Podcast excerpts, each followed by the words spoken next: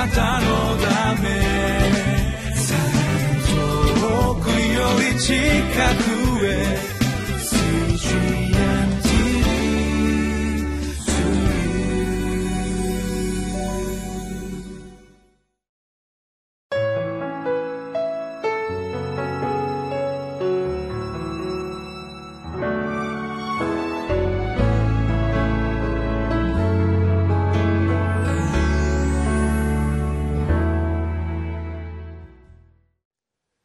さんこんにちは。日本福音ルーテル教会板橋教会の牧師の後藤直樹です。5月27日土曜日今日のタイトルは「一つ心で捧げた捧げ物御言葉で答えられる神」という題です。聖書の箇所は旧約聖書民数記7章84節から89節までです。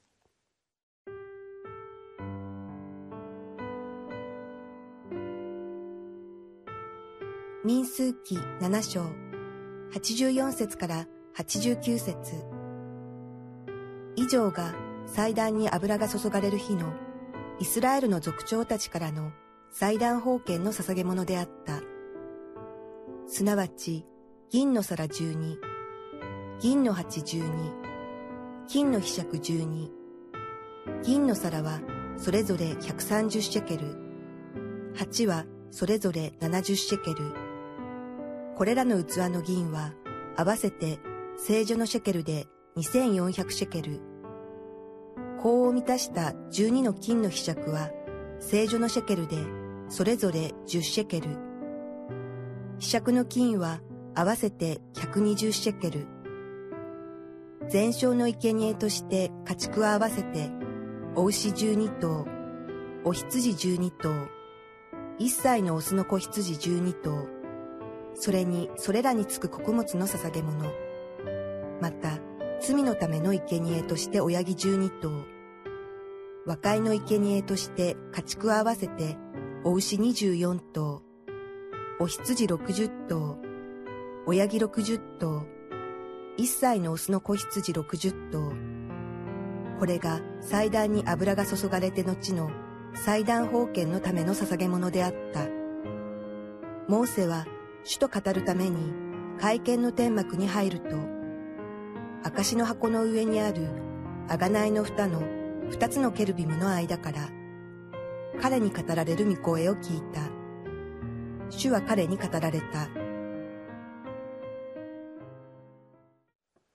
幕屋において神様を礼拝するために捧げられたものが集められてそれぞれの種類とその数が今日の聖書の箇所に記されています。まあ随分と細かく正確に書かれているということにまあ驚かされるわけですけれども。そして金や銀が使われているところに、まあ、これまた随分と豪華なものが使われているものだなとこう思わされる箇所です。これは神様には一番高価なそして貴重なものが捧げられるという意味でありましょう。もしキリスト教の礼拝堂で金や銀のものがきらびやかに飾られていたらあるいは献金の時に人々の金の指輪でありますとか銀のお皿やスプーンが献金箱に捧げられたとしたらちょっとびっくりしますよね。まあ昔の旧約聖書の時代はまあそういうちょっと豪華なものが神様を礼拝する時に見られるということが今日の聖書の箇所を通して分かるということでありますけれどもそういえば2020年に行われる予定の東京オリンピックそしてパラリンピックで用意される皆さんご存知ですか？金メダルとか銀メダルを作るのに私たちの使った古い携帯電話などをこう集めてそしてその携帯電話の中で使われている部品よくレアメタルと言いますよね。えそういうものを使って金メダルや銀メダルを作ろう。だから皆さんの家に眠っている古い携帯電話を捧げてください。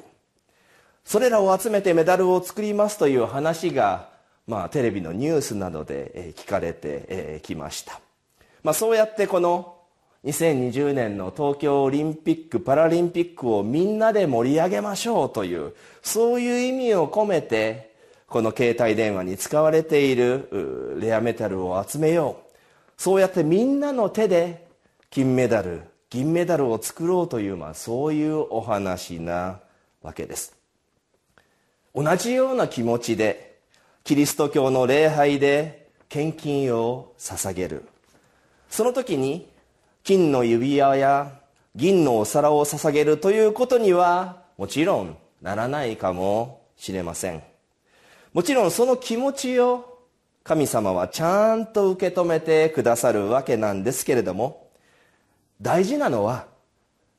金や銀という大変高価なものを神様によし捧げようということよりも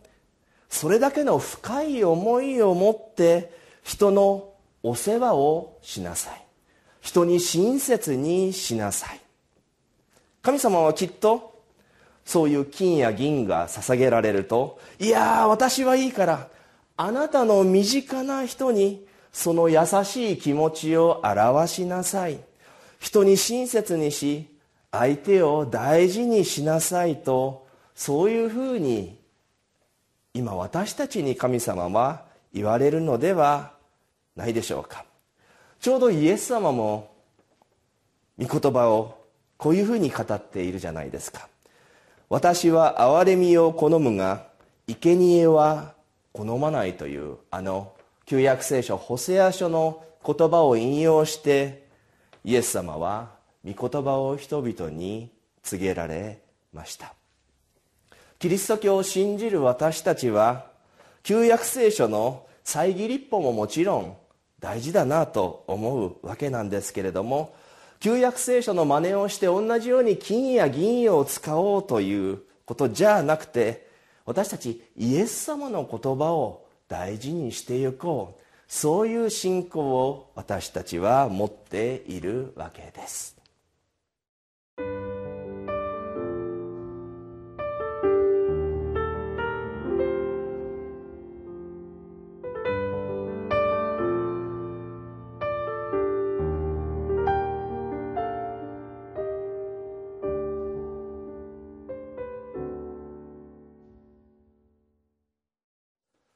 私たちはイエス様が教えてくださった大切な戒めを知っています。イエス様はこういうふうに言われました。あなた方は互いに愛し合いなさい。私があなた方を愛したようにそのようにあなた方も互いに愛し合いなさい。そう語られたイエス様の戒めを私たちは何よりも大事にして生活をしています。互いに愛し合うこと。それは相手のことを今日の民数記に出てきた金や銀のように高価な存在として大切にするということであります。イエス様は何より私たちを愛して高価な貴重なものとして見てくださっているわけです。そして旧約聖書の時代の人も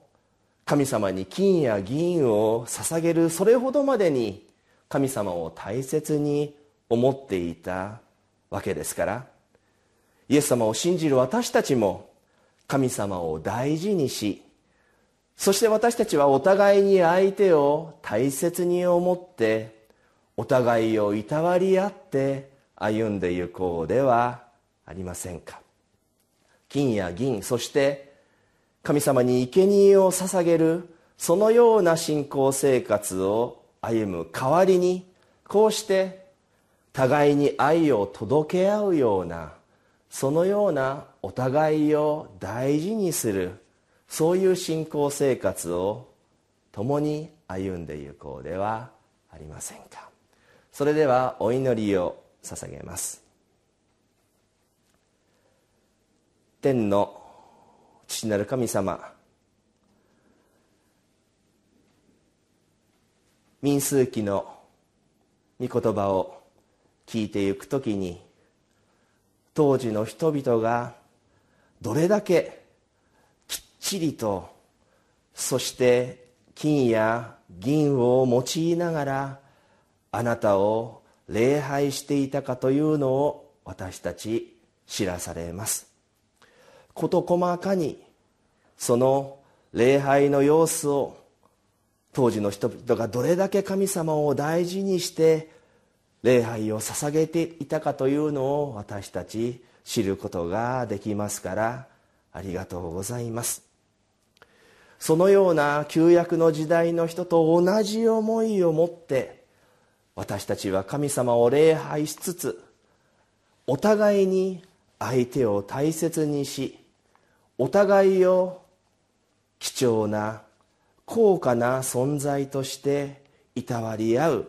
そのような信仰生活を神様私たちに送らせてください。もちろん旧約な旧約の時代の人も現代に生きる私たちも神様あなたを信じる気持ちは変わりありません。その信仰の表れが私たちは愛を持って互いに使い合うというそのような形を持ってその信仰を守っていくことができますように。今日の御言葉感謝します。この祈り主イエス様の皆によってあなたの御前にお捧げいたします。アーメン。